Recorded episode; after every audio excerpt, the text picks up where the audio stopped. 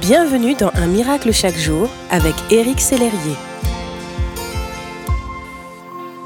Mon ami, que votre journée soit transformée. Pendant des années, et avant même de quitter mon lit, j'avais cette fâcheuse habitude de regarder mes emails, d'allumer mon portable, d'aller sur Facebook. Depuis, j'ai réalisé que cela était mauvais et toxique pour mes pensées. Dernièrement, l'une des lectrices d'un miracle chaque jour m'a confié être parfois découragée. Ma plus grande difficulté dans ma vie chrétienne concerne la mémorisation des versets. Je manque également de constance dans mes prières, me disait-elle. J'ai d'ailleurs du mal à me lever pour prier à l'aurore. Si vous êtes dans le même cas, mon ami, ne culpabilisez pas, car Dieu est votre Dieu fort. Il vous promet de vous fortifier lorsque vous êtes faible, de renouveler vos forces quand vous êtes épuisé de vous rajeunir comme l'aigle, de vous redonner de la vigueur.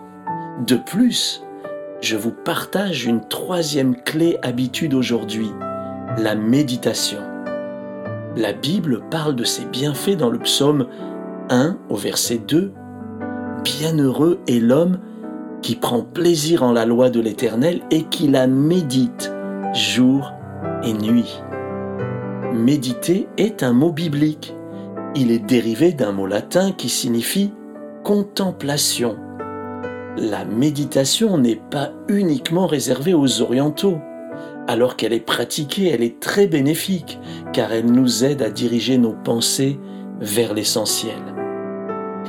Aussi certains se concentrent sur leur respiration pour se relaxer, d'autres pour se libérer du stress ou de la confusion intérieure. Quant à moi, je préfère penser au Seigneur et le contempler, tout en me relaxant et en respirant tranquillement. L'un n'empêche pas l'autre. Voici un type de méditation que je vous recommande, à travers un exercice de respiration. Quand vous inspirez, pensez à l'un des traits de caractère du Seigneur. Dieu est bon imaginez-le vous remplir de sa bonté, de son oxygène. Quand vous expirez, imaginez-le vous vider de vous-même, de vos tracas, de vos mauvaises pensées, de votre gaz carbonique. Faites-le plusieurs fois avec ses autres attributs comme son amour, sa sagesse, sa joie, etc., que vous aurez relevé dans sa parole je vous exhorte à méditer la parole de Dieu, à contempler le Seigneur. Et comme dit le psaume 1, vous serez bienheureux. Merci d'exister.